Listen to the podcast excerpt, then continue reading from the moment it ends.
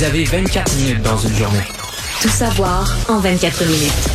Pour s'informer et comprendre en 24 minutes, ici Mario Dumont, en compagnie de Vincent Dessureau, des studios de Cube Radio, la station d'affaires publique de Québecor. Voici Tout savoir en 24 minutes. Tout savoir en 24 minutes.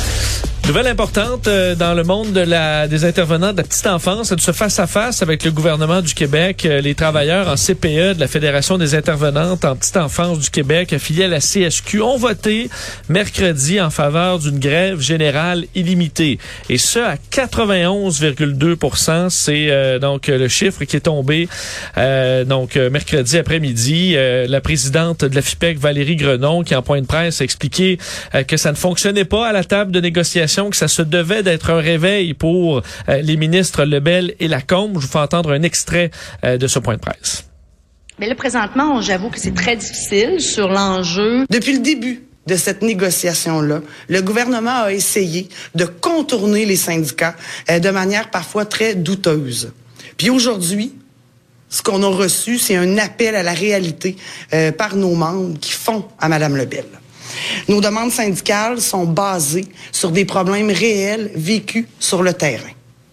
Madame Lebel et Monsieur Lacombe disent haut et fort qu'ils savent ce que les intervenantes en petite enfance veulent. J'informe Madame Lebel et Monsieur Lacombe que vous n'avez rien compris.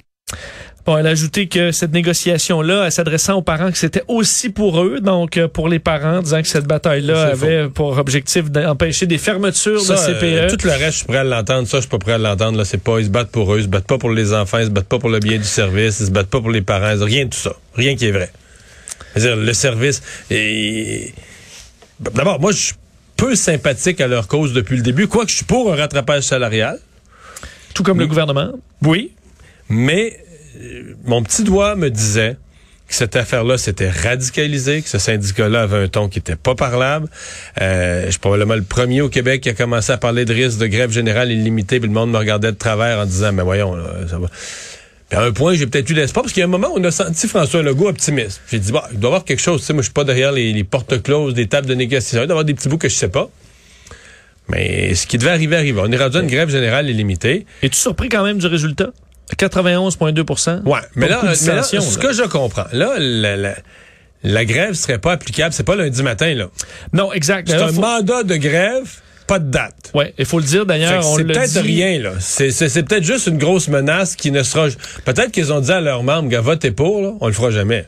Ben, c'est pas impossible parce qu'on avait été clair même avant le vote de grève de dire c'est ça, ça va venir plus tard, on va pas surprendre les parents, on va l'aviser aux besoins. C'est surtout un signal au Conseil du Trésor qu'on est sérieux. Ben moi, justement, si tu fais la grève générale illimitée, c'est lundi matin. Moi, le message, moi, si je suis président du Conseil du Trésor, je reçois le message que t'es pas sérieux. Justement, que t'es t'es pas raisonnable aux tables. Puis là, t'es plus assez sérieux. Je veux dire, tu veux pas aller en grève générale illimitée, perdre des mois, peut-être des semaines, peut-être des mois de revenus. Tu bouges pas. Moi, si je suis Sonia Lebel, je négocie plus. C'est fini. La négociation est finie. D'abord, les éducatrices, ils ont tout gagné. Les autres employés qui sont pas des éducatrices, euh, ils ont gagnent déjà ils ont déjà un petit bonus de 3% de plus, pas 3% total, 3% de plus que les autres cuisiniers ou les autres employés d'entretien du reste du grand secteur public sincèrement, je, ne vois pas pourquoi euh, le gouvernement rajouterait un sou dans cette négociation-là. Donc, en ce qui me concerne, c'est terminé. Euh, faites les grèves que vous avez à faire. Faites, ce que vous avez à faire. Faites les grèves que vous allez à faire. Puis, si vous avez l'appui des parents, de toute façon, même s'il y avait une grève pendant un an ou deux, les parents t'appuient, ils t'appuient, ils s'arrangent autrement. les parents t'appuient. Les parents, ils t'appuient. Mais que les parents s'arrangent. Si les parents t'appuient pas, ben, il va falloir que les parents arrêtent de faire semblant de t'appuyer, puis qu'ils appellent leurs députés, puis qu'ils disent la donne des grèves, on n'en peut plus. Mais, la question là, des employés de l'alimentation, des employés d'entretien, est-ce que le gouvernement peut même juste entrer là-dedans? Parce que ça va faire une réaction en chaîne là, je veux dire partout, on va dire ouais mais moi je, aussi je, fais de l'entretien là, pourquoi mon poste c'est moins important? Prenons les trois. Dans le cas de la cuisine, Bon, ça, il n'y en a pas dans tous les ministères. Il y en a CHSLD, hôpitaux, de certains cas, c'est de nos privés, mais il y en a qui ont leur, propre cuisinier, euh, prison. Euh, il y en a euh, dans certains milieux scolaires. Mais ça, juste parce que j'entendais les syndicats dire c'est important les enfants aient de, de la bonne nourriture saine, mais c'est le cas pour euh, les détenus, c'est le cas pour euh, les d'autres élèves, ça étudiants, c'est le cas pour... Rapport. Ça aucun rapport. C'est quoi? Mais, mais dans ben, un CHSLD aussi. C'est pas c'est rire du monde en pleine face. C'est rire du monde en pleine face. Tu penses sincèrement que si on donnait 7 piastres de l'heure de plus au cuisinier ou à la cuisinière, les enfants vont manger mieux? Vincent, Ça va être plus simple. Des, Ça- ça va des- être meilleur. des sushis. là, là, non, non, c'est pas, c'est pas le budget d'alimentation, là, c'est le salaire de celui qui travaille. Puis je comprends qu'ils veulent gagner. Tout le monde veut gagner un meilleur salaire. C'est juste que c'est les contribuables qui payent, les CPE. La rémunération là, pour les services de garde, c'est un des postes de dépenses les plus en augmentation au gouvernement. Dans les depuis mettons 20 ans, c'est probablement le poste de dépense avec la santé le plus en augmentation de tout le gouvernement. Mais là, t'as peu là. Moi, je te parle au passé jusqu'à aujourd'hui. Là, on s'apprête à donner aux éducatrices 23% d'augmentation de salaire d'un coup.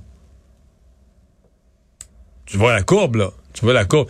Bon, là, on dit c'est pas encore assez, on part en grève générale. Il y a un point, moi, je sais plus quoi dire. Tu pars en grève générale illimitée, mais pars en grève. Si t'es sûr que tu as l'appui des parents, puis que les parents vont applaudir, puis qu'au troisième mois de grève, les parents vont venir sur les trottoirs avec toi à dire bravo, bravo, bravo, ben, on verra. On verra. J'ai plus de patience, moi. On va faire entendre d'ailleurs euh, les ministres Sonia Lebel et Mathieu Lacombe. C'est un peu plus tôt aujourd'hui, donc c'est avant ce vote de grève, euh, mais qui parlait donc des négociations en cours qui sont difficiles. Mais là, présentement, j'avoue que c'est très difficile sur l'enjeu euh, qui a été clair depuis le début par le gouvernement qu'on ne pourra pas être en mesure d'offrir la même, euh, hauteur, la même capacité d'augmentation pour tous les secteurs du. CPE. Pour mener une bonne négociation, ce que ça prend d'abord et avant tout, c'est de la volonté. On en a, on le dit clairement. Ensuite de ça, ça prend de l'argent. De l'argent, il y en a beaucoup sur la table. Pourquoi pas y aller avec des hausses paramétriques? On a fait le choix conscient de faire pour la première fois des négociations différenciées et les éducatrices en font partie. Ça, c'est une bonne nouvelle parce que ces femmes-là ne gagnaient pas suffisamment d'argent. Et euh, vous dire cette journée quand même de manifestations déjà euh, un peu partout à travers enfin, à Montréal, particulièrement au parc des Faubourgs, là, au pied de- du pont Jacques-Cartier, où euh, bon, il y avait présence policière. On s'est même inquiété à un moment donné si on n'allait pas euh, aller, bloquer la structure. Ça n'a pas été fait. Je je suis désolé pour les parents, là. ils m'aimeront peut-être pas, mais depuis 20 ans, il n'y a aucun secteur dans le gouvernement qui a été menacé à répétition de grève, autant que les CPE, que les services de garde en général. Aucun autre. L'éducation, la santé, nomme-les toutes. Ça a été là à toutes les saisons. Faites la revue de presse, faites la revue de presse avec grève puis CPE, avec ces deux mots-là. là. Des fois c'est dans une région, des fois c'est dans l'autre, des fois c'est à CSQ, des fois c'est à CSN. Là c'est tout le monde, c'est une grosse négociation, mais ça a jamais. Peut-être qu'à un moment donné, il faut la grève. La grève dont tout le monde se, va se souvenir, la grève qui aura duré plusieurs mois, qui va avoir laissé des traces, qui va avoir écœuré des parents, euh, qui va avoir représenté pour les travailleuses des pertes de revenus énormes. C'est la grève des grèves, là, qui fait qu'après ça, tu te dis, quand tu te représentes aux tables de négociation les fois d'après, Tu sais que ça peut coûter cher. tu sais que ça peut coûter cher. Donc, tu, tu veux gagner tes points. Une négociation, c'est une négociation. Mais là, il y a quelque chose de, il y a quelque chose qui marche plus. Puis si, si le gouvernement cède, là, moi, je serai pas de bonne humeur. Si le gouvernement cède à ça, je vais être vraiment de mauvaise humeur.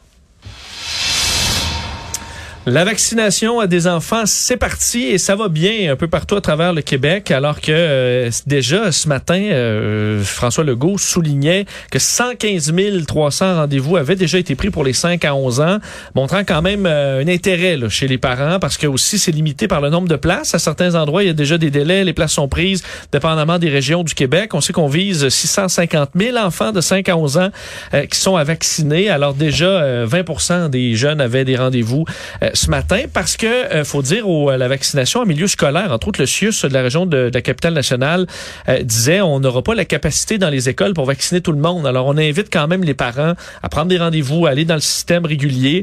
Euh, entre autres, on va cibler des écoles dans des milieux défavorisés où les parents des fois ont moins de flexibilité au niveau des horaires pour pouvoir aller faire euh, vacciner leurs plus petits. Et euh, ben, c'est intéressant de voir quand même euh, ce que les euh, organisateurs ont pu faire pour C'est un petit phénomène en soi, là, de voir les enfants aller se faire vacciner, leurs remarques, leurs commentaires. Oui, et de voir euh, bon les petites installations, certaines infirmières qui avaient des, des petits costumes, des trucs euh, loufoques par exemple, on remettait des euh, Au des palais des congrès, il y avait même un petit chien, là, le peu de zoothérapie. Oui, euh, il s'appelait Bémol, le bichon caniche. Il mettait un petit bémol sur la peur de l'aiguille. Oui, et honnêtement, j'ai parlé à des adultes, Mario, qui, auraient espéré avoir un Ah oui, un chien de sport aussi pendant leur vaccination. Je vais vous faire entendre, d'ailleurs, vous allez entendre une, bon, une, une mère qui est allée faire vacciner son enfant et Marie-Ève Brunel, qui est responsable de, la vaccination, du dépistage au Palais des Congrès de Montréal, sur un peu l'installation, comment tout ça se passe pour euh, la vaccination des enfants. sont vraiment excités. Pour elles, ça veut dire euh, moins de confinement, euh, plus de voyages. ça veut dire qu'ils vont être moins malades, puis c'est ça. Moi, ça me soulage. On, on va avoir peut-être sûrement moins de confinement et éventuellement peut-être moins de tests COVID. Alors, ouais. Et en CLSC, également, ils ont des petits collants. Quand on va chez l'optométriste, on a un petit cadeau. Donc, euh, c'est c'est le même principe. Euh, Je vous dirais qu'on a déployé un mini CLSC vaccination 5-11 ans à l'intérieur du Palais des Congrès. C'est sûr que si l'enfant euh, vraiment là est très effrayé, crie, euh, se débat et tout ça, ce n'est pas propice à la vaccination. Alors, on va demander aux parents de rassurer son enfant avec l'aide d'un professionnel. Ouais. Mais Bon. ce que, celle que retiens, c'est la petite fille qui dit moins de tests COVID. Et ça, on l'oublie, Vincent. C'est mais- vrai. Et- et je parlais à un père là, qui me disait que lui, le- il y a deux enfants, deux, deux au primaire, un au secondaire. Je pense que la famille ils sont rendus à la sixième fois, là. Toute la gang au centre de test. Tu tu- Oui. En fait, c'est fois- plus désagréable de se faire euh, rentrer le Q-tip dans le nez que de se faire vacciner. Là. Ouais, Vincent, moi, en plus, je suis sensible Ouais. du fond de la... Moi, je me ferais vacciner, là, aller-retour pendant une soirée pour éviter le test. Oui. Le test, ça m'a écœuré totalement. J'ai failli vomir, j'avais ça dans le fond de la gorge. Là, je pense qu'ils sont rendus un peu moins pires, là. Mais au début, début, mais j'ai eu une fois le test, là, puis ça a été terrible, là. Et, et toi, quand tes enfants allaient se faire vacciner, est-ce que tu leur donnais des petits collants? Est-ce que tu déguisais? C'est sûr que je, je, je suis... euh, Toi, t'es moins là-dedans, Je suis là. moins là-dedans. Je suis un peu insensible à ça. Moi, j'aurais dit, bon, mais faut se faire vacciner. Allez-y. C'est à 5 heures. C'est tout. Ben, Bon. papa est bien content. Oui, mais bon, si on peut leur en revenant, dans le char, en revenant dans le char, le collant, papa est bien content. Non, mais... Bon. Non, mais c'est c'est juste que donc, je comprends que pour les petits, petits, petits, là, à 5-6 ans, là, ils ont- c'est sûr qu'ils ont euh, c'est un stress puis tout ça. Puis je pense que la COVID, tout ce qui tourne autour de la COVID, il reste qu'ils ont vécu. euh, tu sais, ils ont vécu Ouais, ouais. plein d'affaires, puis leurs parents pas contents à la maison, puis allaient se faire tester, puis toutes sortes d'affaires. S'ils ont 5 ans, ils ont passé euh, presque la moitié de leur vie euh, dans le COVID. vrai, hein? là. Deux ans vrai. sur cinq. Là. Mais ils ont la- plus que la moitié de leur vie consciente. Ouais. Si on considère qu'avant avant deux ans et demi, là, tu, tu comprends rien, là. Fait que, ouais, c'est une bonne, euh, une bonne Euh, observation. Et euh, la vaccination des enfants, c'est un peu un soleil cette semaine qui est plus euh, dans une semaine qui est plus nuageuse par rapport à la COVID en raison de ces euh, bon rapports sur euh, les morts en CHSLD pendant la première vague. qui ont continué de faire du bruit. Ceux qui parlaient hier d'un, euh, d'une diversion là, de faire le point de presse à 5 heures, tu, sais, tu disais c'est un dossier qui va coller. Ben là. voyons. Euh, et ça a été le cas. Là. Donc, ce rapport de la protectrice du citoyen sur qui était, faut dire, dévastateur, là, ce rapport sur la gestion euh, de la COVID en CHSLD. Mais aujourd'hui, l'ex-ministre de la Santé, euh, Daniel Mécan, a cru bon euh, se défendre aujourd'hui d'avoir négligé les CHSLD, expliquant qu'elle avait euh, alerté les établissements donc en début 2020. On revient là-dessus, là, sur ce qui a été dit ou pas dit en février 2020 pour annoncer une préparation euh, à ce nouveau coronavirus qui est en train de faire le tour du monde. Je vais vous faire entendre d'ailleurs un extrait de euh, Madame McCann qui parle de ce qui a été envoyé, là. donc une lettre. Euh, et là, est-ce que c'était clair ou pas Ça, c'est peut-être au euh, peut, dépendre selon votre, votre jugement. Et vous allez entendre également le Premier ministre François Legault sur toute cette controverse.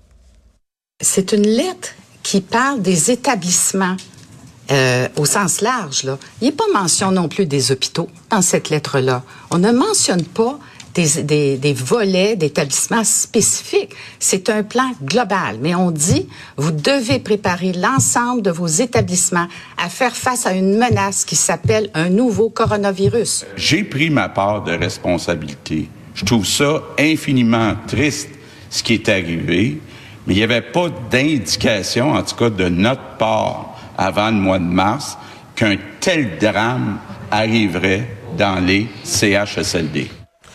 Mais euh, les propos de la ministre McCann, pour moi, ça a tout expliqué. C'est-à-dire que elle ne ment pas au sens strict du terme lorsqu'elle dit il y avait eu une mention, il y a eu quelque chose Oui. de fait au mois de janvier. Ce n'est pas une fausseté. Mais Ça me semblait encore plus général qu'on le Eh, pensait. On parlait même pas des, ouais, ouais. des, des Ben, c'est un plan, une sorte de plan d'urgence qui existe au gouvernement. Puis là, vu qu'il y avait des cas de coronavirus en Chine à ce moment-là, on a dit qu'il faudrait réactiver ça. Il faudrait, dans des termes très technocratiques, très, très, très généraux. Donc, on est loin, loin, loin d'un véritable plan d'urgence pour les CHSLD. On On dit comprend avant- qu'un patron de ben, un patron de CHSLD autant qu'il peut, c'est ça qui peut en avoir, mais, euh, disons des, on, tu, sais, tu reçois ça, tu dis pas c'est alerte rouge CHSLD, il non, faut blinder, tu dis ah, ok, il y a une menace Donc, très floue. Ça permet à la ministre de dire quelque chose avait été mentionné dans une réunion au mois de janvier, mais ce qui reste vrai, c'est que de la véritable préparation là, musclée, d'urgence pour les CHSLD, il n'y en a pas eu. Il y en a eu une immense préparation des hôpitaux. On a annulé des opérations, on a libéré des lits, on a transféré des gens. On a préparé les hôpitaux à accueillir une vague de patients, COVID. Puis, on s'est pas occupé des CHSLD. Pour le meilleur ou pour le pire, c'est ça la vérité. Euh, à la période des questions, j'ai trouvé que l'opposition euh, forçait le gouvernement, faisait sa job de forcer le gouvernement à s'expliquer là-dessus. Il y a un point de rupture que j'ai où moi j'écoute plus, où ça tourne c'est quand on laisse entendre que tout le monde, le, l'opposition tout le monde le savait en février. Non, non, non, non, non, non. Euh, si l'opposition l'avait su, c'est si même s'il y avait juste un député là, libéral, euh, euh, péquiste, solidaire, qui avait là à son dans ses registres de questions posées en février, là, une série de questions, mettons une par jour là, sur qu'est-ce que vous faites préparer les CHSLD. Vincent, j'y donnerais un crédit aujourd'hui débile, puis je dirais le gouvernement l'a pas écouté à l'air fou, mais il n'y a jamais personne dans l'opposition qui a soulevé la question est-ce que les CHSLD sont prêts pour la pandémie? Jamais, jamais, ça n'a jamais été soulevé, ça n'a jamais été mentionné, jamais personne qui a parlé de ça. Fait que, ça fait vraiment, euh, ça fait vraiment les, les, les commentateurs de l'après. Puis sincèrement, j'ai refait, en, en travaillant là-dessus aujourd'hui, j'ai beaucoup travaillé là-dessus, j'ai refait un peu la revue de presse de, de février 2020. Tu sais qu'à l'émission, ici, toi et moi, n'était plus Alarmiste? Ben, alarmiste, j'allais dire ça coche, parce que. Ouais, ben, ça, s'est avéré, là. Horacio Arruda, là. Ben, je pense, ben, pour ça, Horacio Arruda, beaucoup, là, ça, je pense qu'on, mais ben, même que, le, gouvernement. le gouvernement. Euh, parce que le docteur Arruda, a quasiment dit en février que des gens comme nous, là, qui regardions ce qui se passait en Europe, qui regardions les chiffres, puis qui disions, ben, Tabarouette, là, c'est pas que c'est pas, faut pas paniquer pour rien, mais, à un moment donné, t'es la voie ferrée, puis le train, il est rendu à un pied, il est rendu à 100 pieds de toi, à 75 pieds de toi, à 50 pieds de toi, à 20 pieds de toi. Oui, dans la mesure où c'était sorti de la Chine, puis là, on se dit, ben là, l'Italie, ils sont pas pires que nous. Là. La France, la France ça commence à faire le tour à New York. puis là, les, les gens voyageaient d'un pays à l'autre.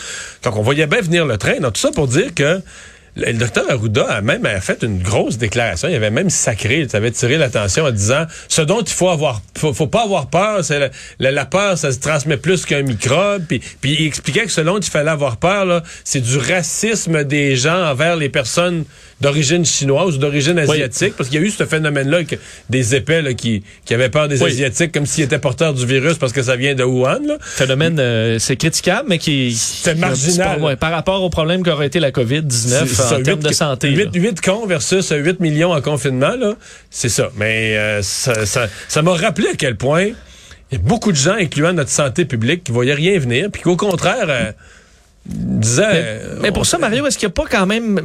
Est-ce qu'ils essaient pas là, de, de s'en laver un peu les mains, là? on peut quand même prendre du blâme. C'était à eux, c'était à Dr. Ah, ben de voir ça venir. C'est quand même dans leur. Je comprends que c'est triste de dire ça. Là. Ils voulaient pas la mort de personne. François Legault a pris sa part de blâme et de responsabilité. J'ai pas entendu la même chose du Dr. Arruda. Tout savoir en 24 minutes. Un moment difficile pour euh, la famille de Coralie Lessard, encore aujourd'hui, qui est portée disparue, euh, cette euh, adolescente de 15 ans qui est disparue depuis samedi à Magog. Les parents donc qui la recherchent, tout comme les policiers, dans une série de bon de, de, grandes battues qui ont eu lieu dans les derniers jours, l'on sait, autour d'un boisé, secteur boisé de 10 km carrés qui aura été passé au peigne fin par des bénévoles, par des policiers dans les derniers jours. Mais là, on est à la quatrième journée de recherche, peut-être la dernière selon la régie de la police de Mamfré Magog. Euh, cette jeune euh, donc adolescente de 15 ans qui portait disparue, on n'a pas d'indices, on n'a pas d'informations, peu de pistes. Euh, c'est ça qui rend la tâche si difficile aux policiers. Je vais vous faire entendre d'ailleurs la mère aujourd'hui qui bon lançait un cri du cœur évidemment Annie Lessard au public parce qu'on en est là, sachant que les recherches vont peut-être s'arrêter demain ou dans les prochains jours. On demande à la population d'être vigilante. Je faire, je voulais faire entendre. Les effectifs sont moindres un peu. Il y en a moins que dans les derniers jours, c'est sûr. Donc là, ça reste vraiment la population, les citoyens qui vont pouvoir essayer de trouver des indices, fouiller partout sur leur terrain, les cabanes, les cabanons. Euh, tout, ça peut aller jusqu'à Sherbrooke, Deauville, Sainte-Catherine-d'Aclay, Magog. Euh, là, rendu au point, elle peut être partout. Rappelez que bon, Coralie Lessard a été aperçue pour la dernière fois par des chasseurs en train de marcher sur la piste cyclable un peu plus tard en soirée samedi. Euh, elle qui a quitté son domicile de Merville vers 16 euh, heures. Alors on n'écarte aucune hypothèse, mais pour l'instant, euh, très peu de pistes. Euh, c'est vraiment une hausse de cas, euh, Mario, qu'on voit présentement au Québec, euh, cas de COVID, alors qu'on atteint aujourd'hui 882 nouveaux cas. Euh, veut dire, bon, on a atteint ça, mais pas généralement pas un mercredi. La semaine dernière, on était à 718 et comme la veille, l'avant-veille, on peut comparer peut-être, on peut voir une hausse de 25 à 30 là, par rapport à la semaine dernière. Un nouveau décès, huit personnes hospitalisées de plus, c'est stable aux soins Ça fait intensifs. comme trois, quatre semaines de suite qu'on est en hausse. Puis là, à 900, on s'en va vers les 1000 cas. Oui. C'est un chiffre symbolique, c'est un chiffre comme un autre, mais il y a quand même un symbole quand on, se retrouve en haut de 1000 cas. Bon, parce qu'une une partie de ces gens-là sont vaccinés, il y a moins d'hospitalisation, mais les hospitalisations vont suivre. C'est inévitable. dans deux semaines, trois semaines, on va avoir une hausse des, des personnes hospitalisées. C'est sûr qu'il y a une- il y, a une partie de ces cas-là qui sont plus jeunes, donc euh, moins enclins à aller à, l'hôpital. Mais oui, on voit une hausse euh, arriver des hospitalisations.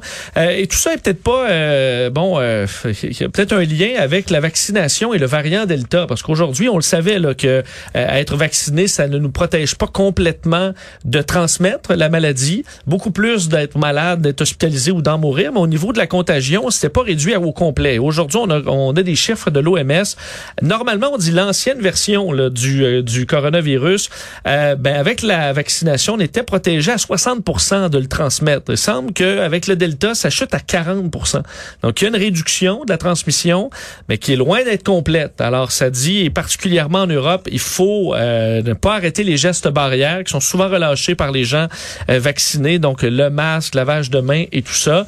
Alors que, euh, bon, l'agence, le Centre européen de prévention et de contrôle des maladies aujourd'hui qui disait, ben, en Europe, il faut faire quelque chose, sinon on se dirige vers une nouvelle hécatombe cet hiver. Alors, on fait un avertissement très sérieux euh, de serrer la vis, alors que l'OMS hier évaluait à possiblement 700 000 le nombre de morts d'ici le mois de mars, si la tendance se maintenait. Mais la tendance en Europe, là, se maintient à la hausse dans plusieurs pays. Ça va pas du tout, du tout, du tout. presque partout une hausse euh, vraiment euh, assez vertigineuse. Je sais pas si c'était le bon timing aujourd'hui pour le milieu du tourisme québécois de demander l'abolition des tests PCR. Euh, Mario, ils ont fait bon, euh, bon, plusieurs acteurs du milieu du tourisme, euh, autant Tournoi Croisière AML, Global Tourisme, l'Office du tourisme de Québec, qui ont demandé euh, aujourd'hui d'enlever le test PCR obligatoire pour les voyageurs entièrement vaccinés, disant que c'était irrationnel euh, et que vu que c'était des gens vaccinés, on devait pouvoir euh, éliminer ce test obligatoire, voyant les réservations baisser au Québec. Alors, est-ce que ça va amener le gouvernement à réfléchir cette politique?